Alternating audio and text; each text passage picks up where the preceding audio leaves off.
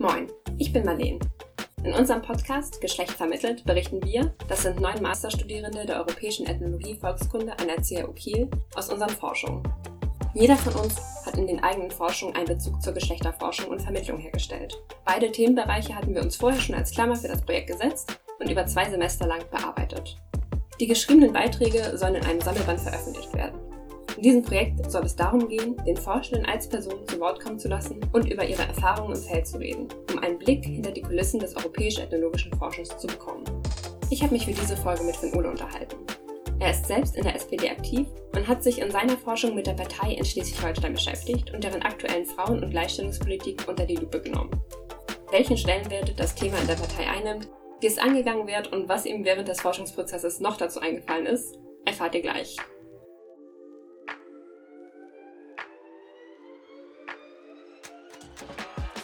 Moin, Finn Ole. Hallo Marleen, freut mich, dass ich heute mal auf der anderen Seite sitzen darf.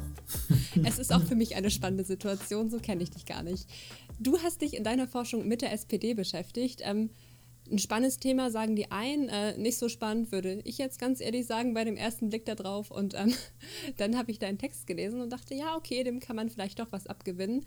Ähm, aber ganz ehrlich, jetzt frei heraus, warum gerade die SPD?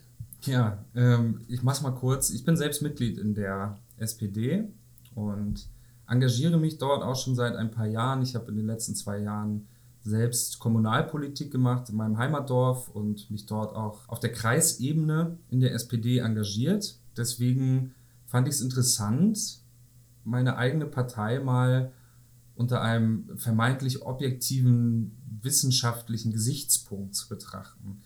Denn auch für mich ist die SPD, auch wenn es meine politische Heimat ist, ähm, da ich mich einfach ideologisch und politisch dort am ehesten wiederfinde, sehe ich meine Partei nicht unkritisch. Also ich setze mich auch mit Inhalten und Personen und sonstigen in der Partei kritisch auseinander. Ich nick nicht alles ab und bin auch häufig mal anderer Meinung. Und gerade wenn man eben sich selbst auch engagiert, das heißt mit Menschen zusammenarbeitet, ja, worum es ja in der Partei auch häufig geht.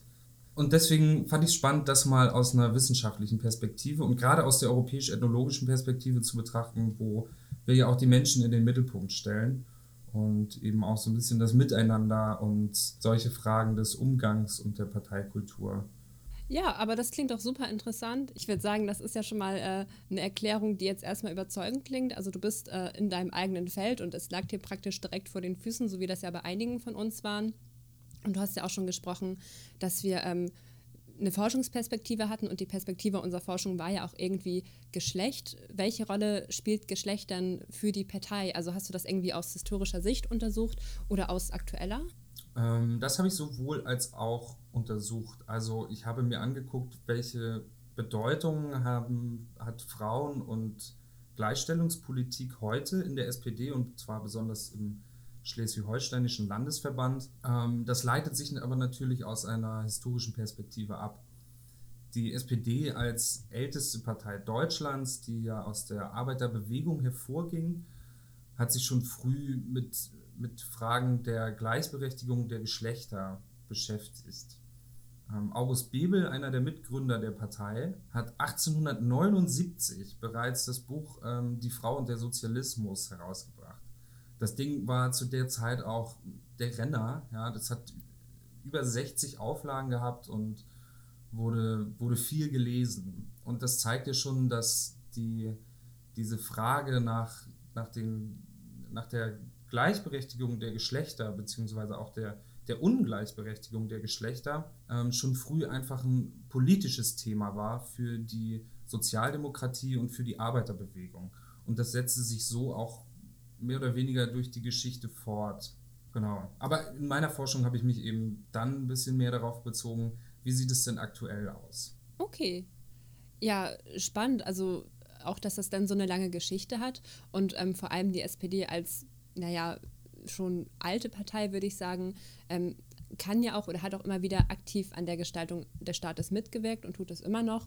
Ähm, was hat die SPD denn jetzt zur Gleichstellung und Gleichberechtigung so beigetragen? Hm, so einiges. Ähm, angefangen würde ich sagen damit, dass die SPD letztendlich das Frauenwahlrecht in Deutschland mit eingeführt hat. Nach der Abdankung des Kaisers, der Erste Weltkrieg war verloren, ähm, es gab eine Revolution in Deutschland, eine Räterepublik wurde kurzerhand ausgerufen, da war viel Chaos, aber eine der Dinge, die bis heute geblieben sind, sind, dass die SPD, die damals den, den ersten Kanzler der Weimarer Republik gestellt hat, das Frauenwahlrecht mit eingeführt hat. Und ähm, 1919 dann schon 37 Frauen in die erste Weimarer Nationalversammlung gewählt wurden. Das zieht sich dann auch noch weiter, dass sich dann auch nach der nächsten großen Katastrophe in Europa, nach dem Zweiten Weltkrieg, als sich die Bundesrepublik gründet, ähm, Elisabeth Selbert von der SPD äh, mit daran beteiligt war, das Grundgesetz zu schaffen was heute ja immer noch maßgeblich ist für unser aller Zusammenleben und sich da eben ganz stark gemacht hat für die Formulierung in Artikel 3, die Gleichberechtigung der Geschlechter. Ja, also das sind so wirklich große Meilensteine, in der die SPD da mitgewirkt hat.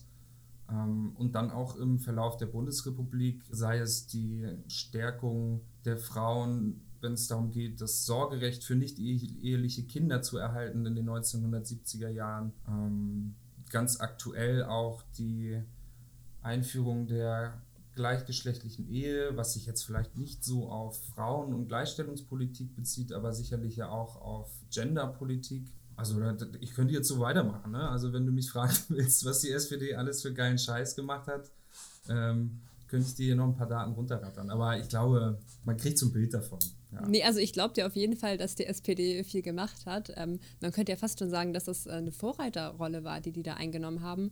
Ähm, würdest du denn sagen, die SPD ist da immer noch Vorreiter oder ruht man sich da eher so auf seinen alten Erfolgen aus? Naja, ich glaube, dass die SPD auch ähm, als Partei in ihrer Parteistruktur sicherlich aus diesem ideologischen Bewusstsein heraus, ja, Arbeiterpartei zu sein, in der eben auch immer diese diese Politisierung von Geschlecht und diese Politisierung der geschlechtlichen Ungleichheiten, die oft sich ja sozial niederschlagen, ähm, thematisiert, dass das auch in den Parteistrukturen angekommen ist. Also es gibt seit den, ähm, oh, da, da werde ich jetzt schwammig, seit den 60er Jahren die Arbeitsgemeinschaften für, für Frauen, okay, ich korrigiere, ist es 1972. Ähm, die Gründung der Arbeitsgemeinschaft sozialdemokratischer Frauen. Die gibt es auf allen Gliederungsebenen, das heißt sowohl auf der Bundesebene als auch auf der Landesebene, aber auch auf der Kreisebene treffen sich Frauen aus der Sozialdemokratischen Partei, um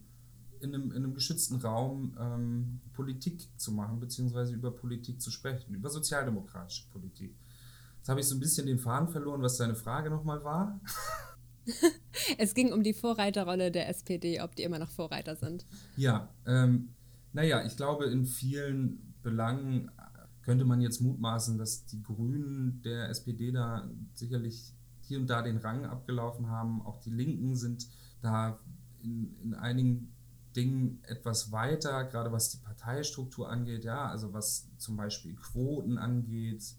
Ähm, da hat die SPD in der Personalaufstellung was sich auch in meiner Forschung dann nachher rauskristallisiert hat, immer noch große Probleme, um tatsächlich ähm, dieser Vorreiterrolle gerecht zu werden. Hm, das war mal so, gerade in den, in den 60er, 70er, 80er Jahren, ähm, dass die SPD sich da eben als, als, als Vorreiterpartei oder als in dieser Vorreiterrolle befunden hat.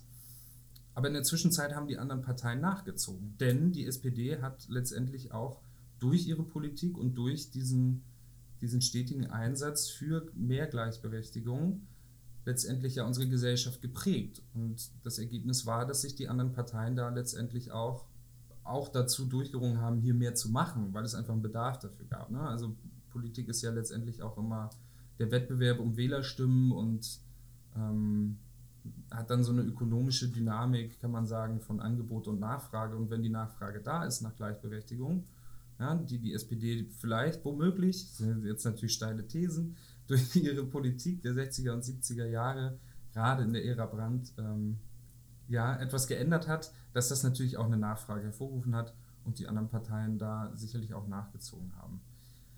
Ja, und die SPD ist dann vielleicht da hier und da auch ein bisschen auf diesem Stand stehen geblieben ne? und hat vielleicht hier und da versäumt, dann auch den nächsten Schritt nochmal zu machen Ähm, aber ja, das sind jetzt natürlich ganz vage Mutmaßungen, die ich hier äußere. Also man kann es auf jeden Fall äh, differenziert sehen, das äh, nehme ich jetzt so daraus mit. Mhm. Ähm, du hast dir aber auch jetzt nicht alles angeguckt, was die SPD jemals gemacht hast. Du hast dich ja besonders ähm, auf den Landesverband Schleswig-Holstein spezialisiert, wenn ich das äh, richtig in Erinnerung habe.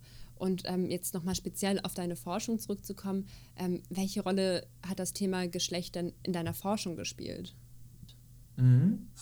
Ähm, naja, mein Erkenntnisinteresse zielt ja so ein bisschen darauf ab, mal zu schauen, welche Bedeutung hat denn überhaupt die Frauen- und Gleichstellungspolitik als spezielles Politikfeld ähm, im Landesverband der SPD in Schleswig-Holstein und zwar auch auf verschiedenen Ebenen. Mhm. Dabei ging es mir zum einen darum, wo steht die, also welche Rolle hat das in den innerparteilichen Aushandlungsprozessen? Ja, also Parteiarbeit funktioniert ja schon immer noch so ein bisschen ähm, an der Basis. Also letztendlich müssen Inhalte auch immer auf den verschiedenen Ebenen diskutiert werden. Und ansonsten werden sie nicht zum Programm. Also es läuft ja nicht so, dass sich einer irgendwie ausdenkt, so das ist unser Programm und dann geht das jetzt los, sondern das wird ja in, in, in den Parteien auch verhandelt. So, das ist die eine Frage. Welchen, welche Bedeutung hat das in der Partei und in den Aushandlungsprozessen? Welche Bedeutung hat das aber vielleicht auch strategisch? Ja? Also Politik ist ja eben auch immer ein bisschen Strategie. Ich hatte das vorhin schon, immer, schon mal angedeutet. Also dieser Wettbewerb um Wählerstimmen ist ja letztendlich das Alltagsgeschäft auch der Politik irgendwo. Hm, auch danach habe ich gefragt und auch die Frage, welche Geschlechterbilder verwendet die SPD Schleswig-Holstein dann überhaupt? Also wenn man Programme und Inhalte formuliert oder Interviews gibt oder Statements abgibt, dann malt man ja mit Worten letztendlich Bilder. Und gibt es dafür ein Bewusstsein und naja, also was für Bilder werden da gemalt? Dann auch diese Bilder führen ja dazu, dass wir bestimmte Vorstellungen von einem sozialen Geschlecht ähm, reproduzieren. So. Ja, ich glaube, das ist so das, wo ich, wo ich den Punkt Gender in meiner Forschung verorten würde. Ja, das klingt auf jeden Fall schlüssig und da sind wir ja, glaube ich, auch schon fast bei der Vermittlung, was ja die Klammer unseres Projektes ist. Ähm, wo findet sich denn bei dir Vermittlung konkret in deinem Forschungsgegenstand wieder? Ja, bei mir ist die Partei selbst mehr oder weniger Gegenstand der Vermittlung, beziehungsweise Akteur der Vermittlung. Denn Parteien stehen im Prinzip als Vermittler zwischen der zivilgesellschaftlichen bzw. gesellschaftlichen und der staatlichen Ebene. Mm, in der Politikwissenschaft sprechen wir davon, dass die Parteien bestimmte Funktionen haben und dazu gehört dann eben die Interessenartikulation und die Interessenaggregation. Das heißt, man bündelt die Meinungen und Interessen aus der Gesellschaft ja, in einem ideologischen Überbau, in Anführungsstrichen. Ja, jemand, der Parteimitglied wird, der bekennt sich ja letztendlich irgendwo schon automatisch zu den Grundwerten. Also wenn ich, ähm, keine Ahnung, wenn ich jetzt großer Verfechter der, der, der industriellen Großlandwirtschaft oder ähm, Massentierhaltung bin, dann werde ich kaum bei den Grünen beitreten. So, ne? Also um davon eine Idee zu bekommen. Und gleichzeitig ähm, bilden die Parteien dann ja auch ähm, Personal aus, was letztendlich in den staatlichen Apparat entsandt wird.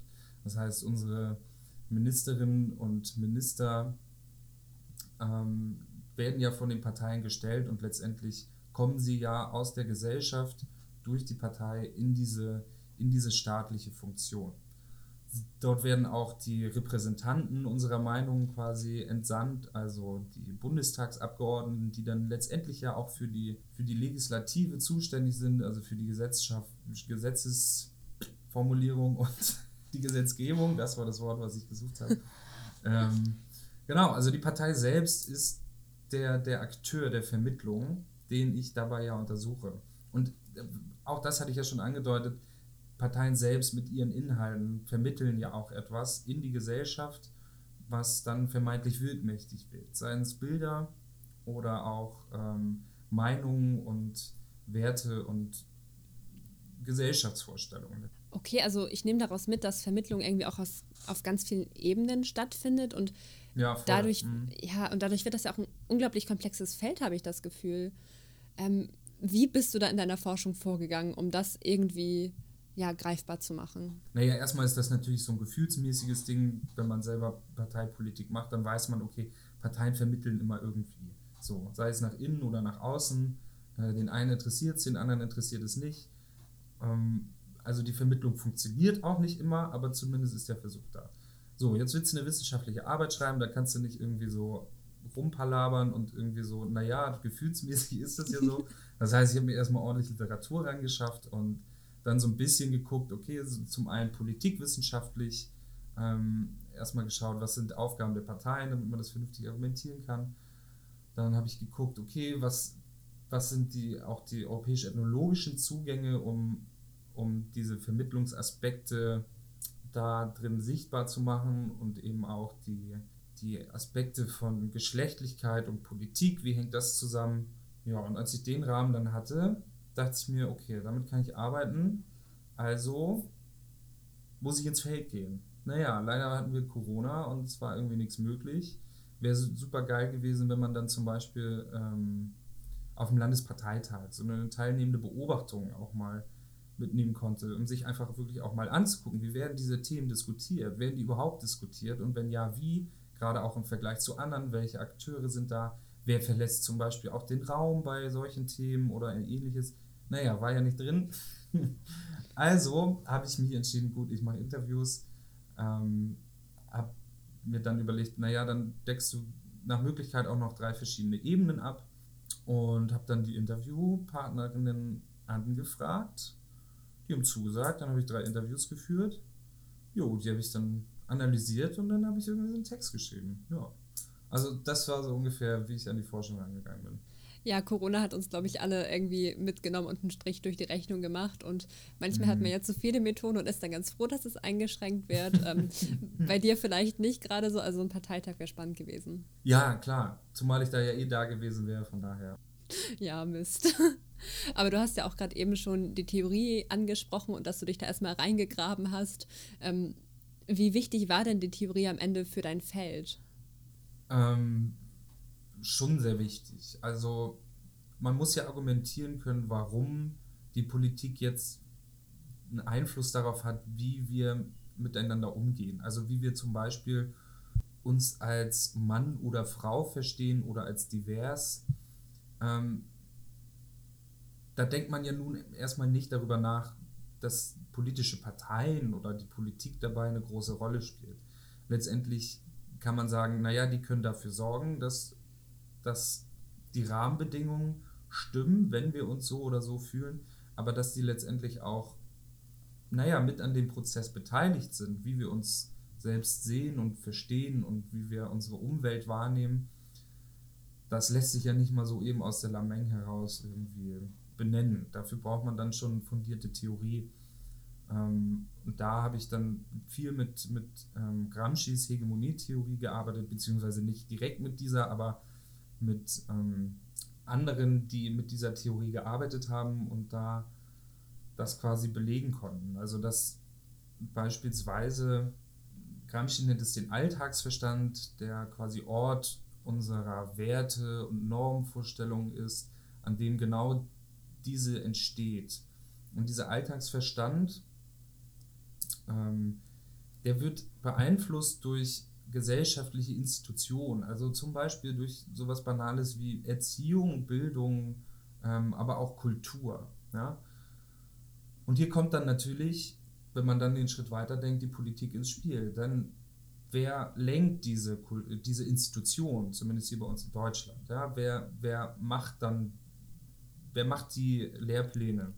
Ähm, also wer macht Bildungspolitik letztendlich? Wer stellt Gelder dazu zur Verfügung oder gibt die Richtlinien raus, wie bestimmte Dinge zu sein haben, wie Erzieherinnen zum Beispiel ausgebildet werden, die dann letztendlich ähm, Kinder erziehen und in ihrer frühkindlichen Bildung begleiten. Ähm, also all diese Dinge, da wird die Politik ähm, aktiv. So, das ist zum, zum Beispiel so auf dieser Hard Fact Seite. Also in dem Moment, wo Politik Gesetze schafft, die darauf Einfluss nehmen, wird das natürlich sichtbar. Aber eben auch auf dieser anderen Ebene, dass Parteien, auch das ist bei Gramsci äh, zu finden, dass die Parteien einfach Aushandlungsorte gewisser ähm, Werte und Normvorstellungen davon sind, wie wir auch miteinander leben wollen. Ja? Also auch so ein gesellschaftliches Selbstverständnis und dass Parteien dann darum ringen, ja, diese kulturelle Hegemonie auch durchzusetzen, ähm, indem sie eben in den politischen Wettbewerb gehen, um dann quasi ja, eine bestimmte Idee oder Wertevorstellung davon, wie wir miteinander leben wollen, wer wir sind, ähm, ja, gegenüber dem politischen Mitbewerber durchzusetzen. Und auch das nimmt natürlich Einfluss darauf, ähm, wie wir uns sehen, wie wir uns verstehen. Und genau, deswegen war die Theorie enorm wichtig in meinem Feld. Ja. Ich sehe schon, du bist da super tief drin und ähm, ich kann es ja kurz anmerken, wir sitzen gerade in einem Zoom-Meeting und äh, Van Ole rauft sich auch schon gerade die Haare, weil er so tief in dieser Theorie drin ist und ich kann es absolut verstehen und ich persönlich freue mich dann auch immer auf den praktischen Teil und du hast als praktischen Teil, also als Empirie ja leitfadengestützte qualitative Interviews geführt. Ähm, wie war denn überhaupt die Bereitschaft, dir ein Interview zu geben? Ja, ich muss einmal kurz noch sagen zu Theorie und Haare raufen. Ne? Es ist ja einfach auch so, wenn man diesen ganzen sehr intellektuellen Kram dann liest und den niederschreibt, dann ist das natürlich auch immer easy. Aber dann den jetzt mal eben hier in so einem Podcast wiederzugeben, hui, da muss man sich schon konzentrieren, weil man will hier auch nichts Falsches sagen. Das kann ich absolut nachvollziehen.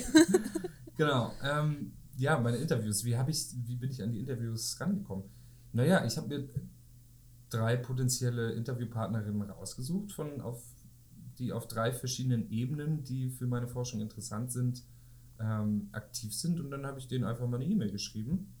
Ähm, das ist natürlich in meinem Fall ein bisschen leichter gewesen, denn ähm, der Einstieg als Genosse duzt man sich erstmal, ja, das heißt, ähm, es ist nicht so förmlich und man hat leichter, glaube ich, den Zugang. Also kurz mal zu beschreiben, ähm, hey, ich bin Genosse, ich mache das und das und jetzt mache ich halt eine Forschung in meinem Studium und würde gerne ein Interview mit dir führen. So, ja. Und haben alle drei zugesagt. Genau. Also das war in meinem Fall relativ unkompliziert, zum Glück. Ja, klingt knackig. Ähm, wie liefen die Interviews denn an sich ab? Du hast ja schon vorhin die Corona-Situation erwähnt, die nicht alles möglich macht. Äh, wie hast du das umgesetzt? Mm, wann habe ich die denn geführt? Im Frühjahr, Sommer. Das heißt, man durfte sich treffen und wir konnten uns auch treffen. Ähm, für ein Interview bin ich nach Lübeck gefahren. Ähm, mir war es wichtig, dass ich die, die interviewten Personen, also die drei Frauen, die ich interviewt habe, auch an den Orten interviewe, wo sie ihrer, ihrer parteipolitischen Arbeit nachgehen. Denn mh, so eine Interviewsituation ist ja für uns als europäische Ethnologen auch mehr als nur das Gesagte mitzunehmen, sondern eben auch die Eindrücke aus so einem Interview mitzunehmen. Und ich glaube, dass es gerade, wenn es um die Fragen zur parteipolitischen Arbeit geht, sicherlich einen Unterschied macht, ob man sich jetzt, ähm, naja, in einem Café trifft oder an dem Ort, an dem diese Ideen entstehen und in dem diese Ideen dann womöglich auch verhandelt oder ähm, schwarz auf weiß niedergeschrieben werden. Ja. Okay, ja, das ergibt auf jeden Fall Sinn, meiner Meinung nach. Ähm, du hast ja gerade eben schon so ein bisschen die Interviewsituation angesprochen und dass du vor allem selbst SPDler bist und dadurch den Zugang hattest. Aber wie wurde das denn von deinen Interviewpartnerinnen wahrgenommen oder wie wurdest du dann von denen wahrgenommen? Mm, ja, das ist, eine, das ist eine gute Frage. Also wenn man das überhaupt so sagen kann. Ja, also ich wurde, ich wurde selbstverständlich als Genosse wahrgenommen. So, das ist ja schon mal, also als jemand, der mh, mm, der, der vieles schon kennt. So. Das heißt, mir wurde, es wurde mir schon mal so ein gewisser, naja, ein gewisses Betriebswissen wurde vorausgesetzt von meinen Interviewpartnerinnen. Und zugleich ist es natürlich auch ein enormer Vertrauensvorschuss. Denn wenn man weiß, okay, mh, gerade, ich glaube, als jemand, der politisch arbeitet mh, und sich auch selbst politisch engagiert, wenn man dann weiß, okay, mein Gegenüber ist auch Mitglied in der Partei, in der ich mich engagiere, dann hast du schon mal einen ziemlich großen kleinsten gemeinsamen Nenner. Was es natürlich leichter macht, dann ähm, sich auch so ein bisschen der Person zu öffnen. Und darum geht es ja in so einem Interview auch immer irgendwo. Ähm, ja, und ansonsten, glaube ich, war das dadurch natürlich einfach immer schon so ein etwas lockerer Zugang. So, man wusste, wie, woran man ist mit der anderen Person, so halbwegs. Was ja definitiv nicht verkehrt ist. Also du, du bist ja Selbstgenosse, hast du ja gerade gesagt. Und ähm, vielleicht magst du ja kurz darauf eingehen, was du machst und welche Rolle Geschlecht in deiner persönlichen Arbeit innerhalb der Partei spielt. Ja, also ich habe die letzten zwei Jahre ähm, war ich auf der kommunalpolitischen Ebene in meinem Heimatdorf, etwa eine Stunde von Kiel, ähm, aktiv, habe dort mh, hm, ja, in einem kleinen SPD-Ortsverein mit knapp 20 Mitgliedern, davon sind so fünf, sechs wirklich aktiv. Ähm, Durchschnittsalter müsste irgendwo um die, naja, 60 bis 70 Jahre liegen. Ähm, ja, da habe ich eben Kommunalpolitik gemacht. Ich habe im Kulturausschuss gesessen und im Dorfentwicklungsausschuss. Hm, nebenbei war ich auch mit im Kreisvorstand der SPD. Ja, und das Thema Geschlecht ist mir tatsächlich so erstmal direkt nicht über den Weg gelaufen. Ähm, natürlich ist es so, dass wir auch ähm, darauf achten, das kann man schon sagen, dass wir genug Frauen in, unseren, in unserer Aufgabenverteilung mit drin haben. So. Und zwar nicht nur aus einem strategischen Interesse, sondern eben auch, weil es ja auch darum geht, ähm, für uns als Partei, dass wir die, die, die Gesellschaft auch möglichst breit abbilden. So, und dann gerät man auch ganz schnell einfach an die Grenzen, wenn, man, wenn es keine Frauen gibt, die Lust haben, sich in der Partei zu engagieren.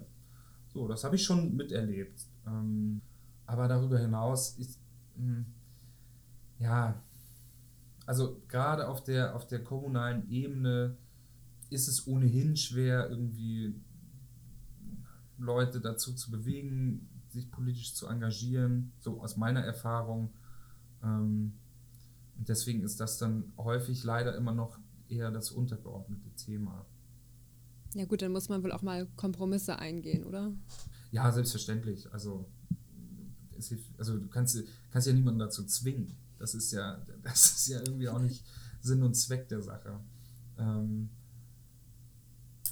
ja. Ja, also das äh, klingt auf jeden Fall äh, nett, dass man das nicht so mit aller Macht durchsetzen muss. Man muss ja auch immer irgendwie Lust dazu haben und es muss ja auch immer in den Strukturen selbst ähm, funktionieren.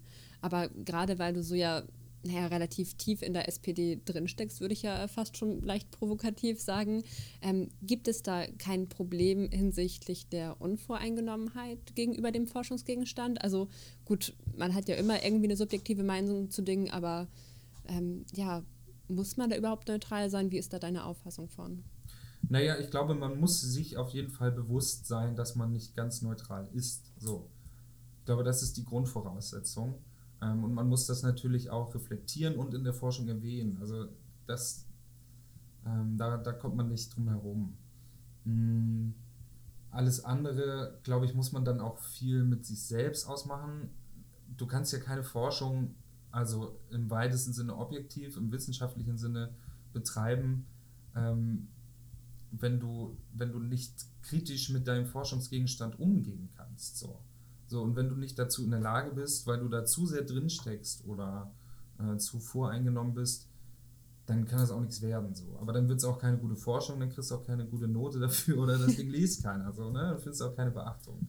Ähm, aber ich finde, also dadurch, dass ich ja, wie gesagt, ohnehin nicht unkritisch mit meiner Partei bin und auch, ja, und das ist ja auch interessant, auch durch mein Studium ja auch mich selbst hinterfrage, was, warum ist man überhaupt dann politisch und ähm, was für Identitätsmerkmale ziehe ich denn daraus, dass ich irgendwie Parteimitglied bin und solche Sachen. Ähm, deswegen bin ich ja kein äh, blinder Parteisoldat, ja, der jetzt irgendwie marschiert. Ähm, nach Programmen oder sonstigen. Also ich bin ja schon kritisch, auch außerhalb der Forschung. Hm, ich glaube, sonst, sonst wird das auch nichts. Aber ich finde es ja gerade dann spannend, dass wenn man sich engagiert und dann eben so ein Taxifahrerfach studiert, wie wir es tun,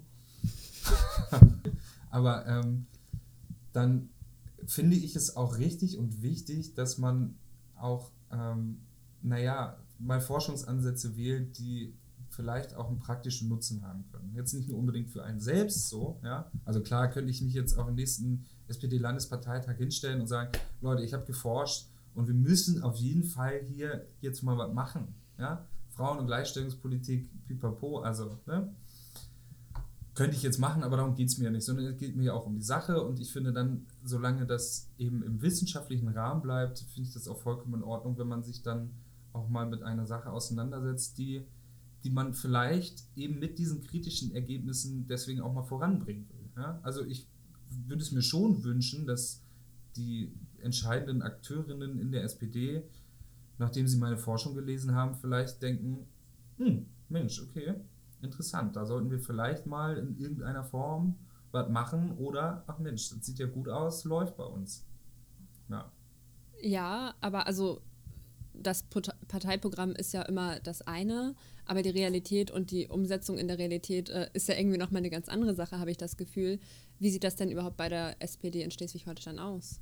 Ja, da spielst du so ein bisschen auf die Ergebnisse meiner Forschung an, denke ich. Ähm, ähm, ja, wenn man sich dann mal anguckt, zumindest im, im Politikfeld der Frauen- und Gleichstellungspolitik, ähm, lässt sich schon ein bisschen mutmaßen, naja, ich, das ist jetzt natürlich schwierig. Ich habe mich in meiner Forschung nämlich nicht mit den Programmen beschäftigt. Deswegen kann ich nicht sagen, ähm, ob jetzt Programm wirklich so sehr von den, von den gelebten, ähm, vom gelebten Dasein von den Mitgliedern ja. äh, abweicht. Ja, aber das ist ja also auch super spannend. Stimmt, du hast dich nicht mit dem Programm auseinandergesetzt, aber wie sehen dann vielleicht deine Interviewpartnerinnen die Gleichstellungspolitik in der SPD? Genau, darauf kann ich mich beziehen. Und das fand ich spannend, denn die sind trotz dessen, dass sie letztendlich in ihrer Funktion, aufgrund derer ich sie als potenzielle Interviewpartnerin ausgewählt habe, ja Repräsentantinnen der Partei sind und deswegen ja ein Sendebewusstsein haben. Ja? Also die, die sind sich ja bewusst, dass das durchaus gehört bzw. gelesen wird, was sie jetzt sagen. Und im Übrigen auch alle drei nicht anonymisiert werden wollen. Das heißt, sie stehen mit Namen und Funktion so in dieser Publikation, die wir rausbringen. Ähm, dass die dennoch kritisch mit der Partei ins Gericht gegangen sind. So, das fand ich wahnsinnig spannend und das, ähm, also mich als Genosse hat das auch also ich, das fand ich auch schön, aber als Forscher fand ich das auch, also in jedem Fall spannend, ähm, weil das natürlich auch zeigt, dass, naja, dass, dass es da auch eine kritische, eine kritische Auseinandersetzung mit der eigenen Arbeit in der Partei gibt. Ja, denn diese Frauen sind ja letztendlich auch mit daran beteiligt, welche Rolle Frauen- und Gleichstellungspolitik in dem Landesverband einnimmt.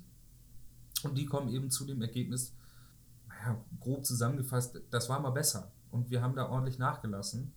Und ähm, es wird in jedem Fall von allen Mitgliedern der SPD Schleswig-Holstein, laut der Aussage meiner Interviewpartnerin, anerkannt. Als wichtiges Feld und als wichtiges Politikfeld, äh, für das die SPD auch stehen sollte. Allerdings stellen sie auch fest, dass das häufig nicht gelebt wird. Also sei es zum Beispiel, wenn es darum geht, ähm, dass irgendwo ähm, ein Mandat frei wird zum Beispiel oder dass es darum geht, jetzt für Wahlen ähm, Kandidierende aufzustellen. Da geht es dann häufig auch darum, dass Frauen trotzdem noch zurückstechen müssen, obwohl eigentlich alle sagen, ja, wir wollen Gleichberechtigung und ja, Frauen müssen in die Parlamente, aber in meinem Wahlkreis hier jetzt, da wäre das schon gut, wenn das der Mann macht, weil der ist besser. So, also es gibt, es gibt schon nicht so diesen, dieses gelebte, ja, wir, wir, wir, wir machen eine echte Gleichberechtigung, zum Beispiel eben auch bei der Verteilung von, von Personal und, und, und Posten. Und auch in den Gremien und, und auf den Parteitagen spielt das Thema heute leider nicht mehr die Rolle, so die Aussage von den Interviewpartnerinnen. Ja. Okay, aber hat dich das denn überrascht? Also bist du da mit irgendwelchen Erwartungen oder Vorannahmen vielleicht ins Feld gegangen? Mm, Nö, überrascht hat mich das tatsächlich nicht. Also, das bekomme ich ja auch mit ähm, aus der Parteiarbeit. Ähm, und Vorannahmen hatte ich da in dem Sinne, glaube ich, auch nicht, weil ich mich jetzt ehrlich gesagt auch in meinem politischen Engagement bisher weniger mit Frauen und Gleichstellungspolitik als Politikfeld so auseinandergesetzt habe, sondern es war einfach wirklich ein relativ unvoreingenommenes Interesse daran, welche, welche Rolle das in unserem Landesverband spielt. Und war sehr positiv überrascht, dass ich da doch so ehrliche, kritische und auch ähm, fundierte, fundierte Meinungen zu bekommen habe, aber vor allem ehrliche. Also ich weiß, dass man, ich habe auch schon mit, mit anderen Politikerinnen in, in, im Rahmen des Studiums Interviews geführt oder einfach mal eine Frage gestellt. Und naja, da muss ich dann häufig feststellen, ja, das ist halt einfach so ein Palaver. Ne? Also das entspricht nicht der Realität, sondern da wird versucht, die Partei möglichst schön darzustellen. Ähm, aber es ist offensichtlich, dass das nicht der Fall ist. So. Und deswegen war ich da einfach sehr glücklich drüber und ähm, das hat meine Forschung sehr bereichert. Das hätte eben, wie gesagt, auch voll nach hinten losgehen können. Und ähm, ich spreche mit drei Frauen, die ähm, einen auf Friede, Freude, Eierkuchen tun, um die Partei möglichst gut dastehen zu lassen. Ja, aber das sind echt äh, gute Ergebnisse, die du dann ja auch rausbekommen hattest. Und du hattest ja auch irgendwie dann Glück mit der ganzen Situation. Ähm, auch wenn ich ja immer noch der Meinung bin, ähm, dass keine Forschung immer ganz glatt ablaufen kann und irgendwas ist immer. Ähm, was hat dir denn bei deiner Forschung vielleicht Schwierigkeiten bereitet oder wo bist du auf Probleme gestoßen? Ähm, gar nichts eigentlich. Außer meine du Faulheit. also meine also, Theorie. nee, meine Faulheit und mein Hang zur Prokrastination. Das war auf jeden Fall eine große Schwierigkeit in meiner Forschung. Aber ansonsten lief eigentlich alles ganz glatt. Ja.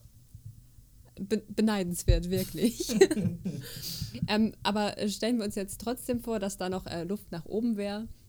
Ich habe auch für dich ein kleines Gedankenspiel mitgebracht. Stell dir vor, du hättest unendlich viel Zeit, Geld und Personal für deine Forschung zur Verfügung. Mhm. Was hättest du gerne noch gemacht, um deinem Forschungsinteresse vertiefend nachzugehen? Ähm, ich hätte auf jeden Fall jedes Mitglied befragt. Jedes Mitglied der SPD Schleswig-Holstein. Ich hätte auch das Thema, ich hätte das einfach noch umfänglicher gemacht.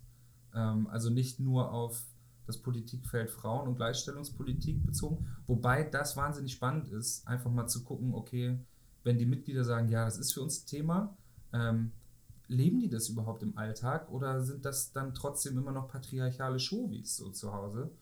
Ähm, das fände ich ja auch spannend. Könnte eventuell was für eine Masterarbeit sein, da will ich aber noch nicht zu viel versprechen, jetzt auch an mich selber nicht. ähm, ja, also was hätte ich sonst gerne noch gemacht? Ich glaube auf jeden Fall irgendwie parteitagmäßig. Ich hätte auch hammer gerne so eine richtig, so eine richtig harte Diskursanalyse vom ganzen Parteiprogramm gemacht. Äh, bis zurück in die 60er, 70er Jahre. Auch das wäre natürlich nochmal, das, das gibt nochmal richtig Futter, um so, eine, um so eine Fragestellung zu beantworten. Ja, also in der Richtung wäre ich gerne vorgegangen, glaube ich. Also du hättest auf jeden Fall eine Menge vor. Ähm, ambitioniert. Also man könnte definitiv auf dich zurückkommen, falls man da mal was erforschen möchte. Gerne. Ähm, gab es dann im Rahmen deiner Forschung und auch im Rahmen der Interviews irgendwie Momente, die dich so zum Nachdenken oder auch hinterfragen gebracht haben? Naja, ich sag mal so, also es gab eine sehr unangenehme Situation.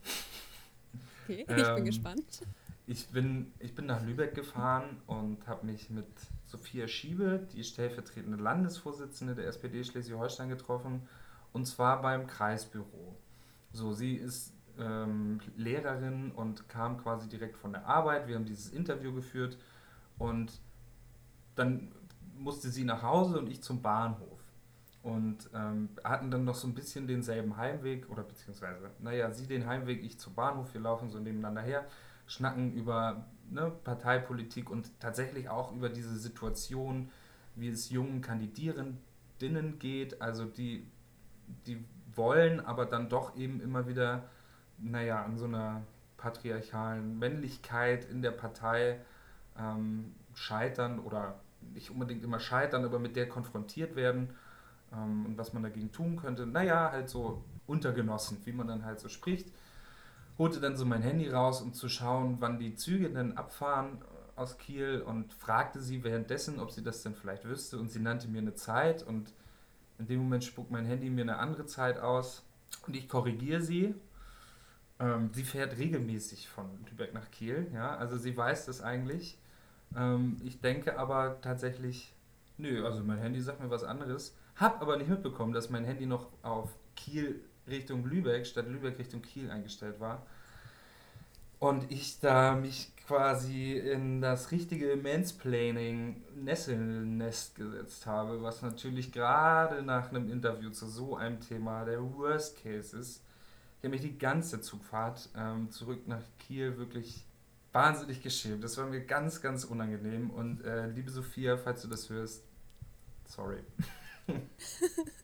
Also wenn es dich beruhigt, ich hätte wahrscheinlich äh, genauso gehandelt wie du. Ich weiß jetzt nicht, ob das auf dein Geschlecht zurückzuführen ist, aber ähm, nach so einem Thema kann ich das durchaus verstehen. Ähm, wie war es denn äh, grundsätzlich für dich, die eigene Partei zu erforschen jetzt im Rückblick? Ja, ganz cool eigentlich. Also, ähm, naja, man lernt ja irgendwie auch ein bisschen was dazu und wenn man sich da selber engagiert, ist das natürlich auch interessant, da mal so ein bisschen in andere Maschinenräume reinzuschauen, als in die der Kommunalpolitik oder so. Und das ist, das fand ich schon interessant und das finde ich eben auch immer wichtig. Also, ich habe ja schon erwähnt, dass ich durchaus nicht der fleißigste bin und auch mal zu Faulheit und Prokrastination neige. Und wenn ich dann gerade bei solchen Forschungsprojekten, wenn ich dann nicht irgendwie ein Thema habe, worauf ich auch Bock habe, ja, was mich interessiert und was mich auch, also was mich persönlich auch weiterbringt, dann wird das noch schlimmer. Und deswegen war das eigentlich eine ganz tolle Erfahrung, dass ich das eben ja, an, an, an der SPD gemacht habe, wo ich selbst Mitglied bin, um daraus vielleicht auch noch ein bisschen was darüber zu lernen, warum ich die Partei oder ob ich sie denn so toll finde und ähm, naja, was man da vielleicht auch in einem, in einem eigenen Engagement nochmal ändern müsste, könnte, wollen würde. Jetzt auch ohne die Publikation äh, spoilern zu wollen oder deinen Artikel, aber zu welchen äh, Feststellungen bist du denn hinsichtlich der Arbeit deiner Partei zu Geschlechterthemen gekommen? Ja, dass da mehr geht. Also, dass das mal mehr war. Mh, gerade hier in Schleswig-Holstein, das war unter der unter, unter Björn Engholm, der Ministerpräsident war, da wurde hier das erste Frauenministerium eingeführt und so weiter. Mit Heide Simonis 1993 ähm, die erste Ministerpräsidentin äh, in Deutschland. Ähm, da, da, sind schon einige Erfolge zu verzeichnen, auf denen man sich, glaube ich, einfach lange ein bisschen ausgeruht hat und inhaltlich einfach nicht so nochmal nachgeliefert hat.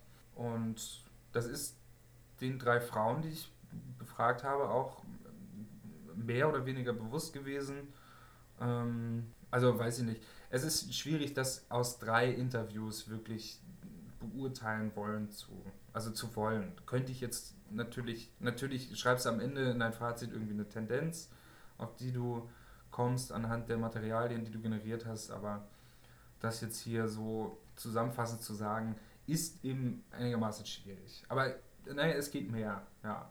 Und ähm, wenn ich dich jetzt persönlich frage und nicht als Forscher, ändert sich ähm, dadurch auch durch diese Erkenntnisse irgendwas an deiner eigenen Herangehensweise auch an Politiker? Ähm, an meiner Herangehensweise an Politiker oder an mein politisches Engagement so? Also ob, ob sich daran was ändert. Wie würdest du das? Also, naja, gut, ich würde persönlich sagen, dein Verhältnis zur Politik, aber natürlich auch dein Verhältnis zu der Partei, obwohl ich dich dann ja wieder als Genosse fragen würde. Aber ähm, wenn du jetzt so als Privatperson, wenn du die Rolle überhaupt noch einnehmen kannst, ähm, darauf blickst? Ähm, ja, als Privatperson bin ich dann, glaube ich, auch automatisch Genosse. Das kann ich, also als Privatperson kann ich mich nicht vom Genossen trennen, glaube ich. Will ich auch gar nicht. Aber was ich auf jeden Fall sagen kann, ähm, ich finde es toll, also wie gesagt, das hatte ich ja schon mal gesagt, dass, dass wir da Genossinnen bzw. Politikerinnen haben in den Positionen, die die selbstkritisch sind, ja, und die auch kritisch mit der Partei umgehen können.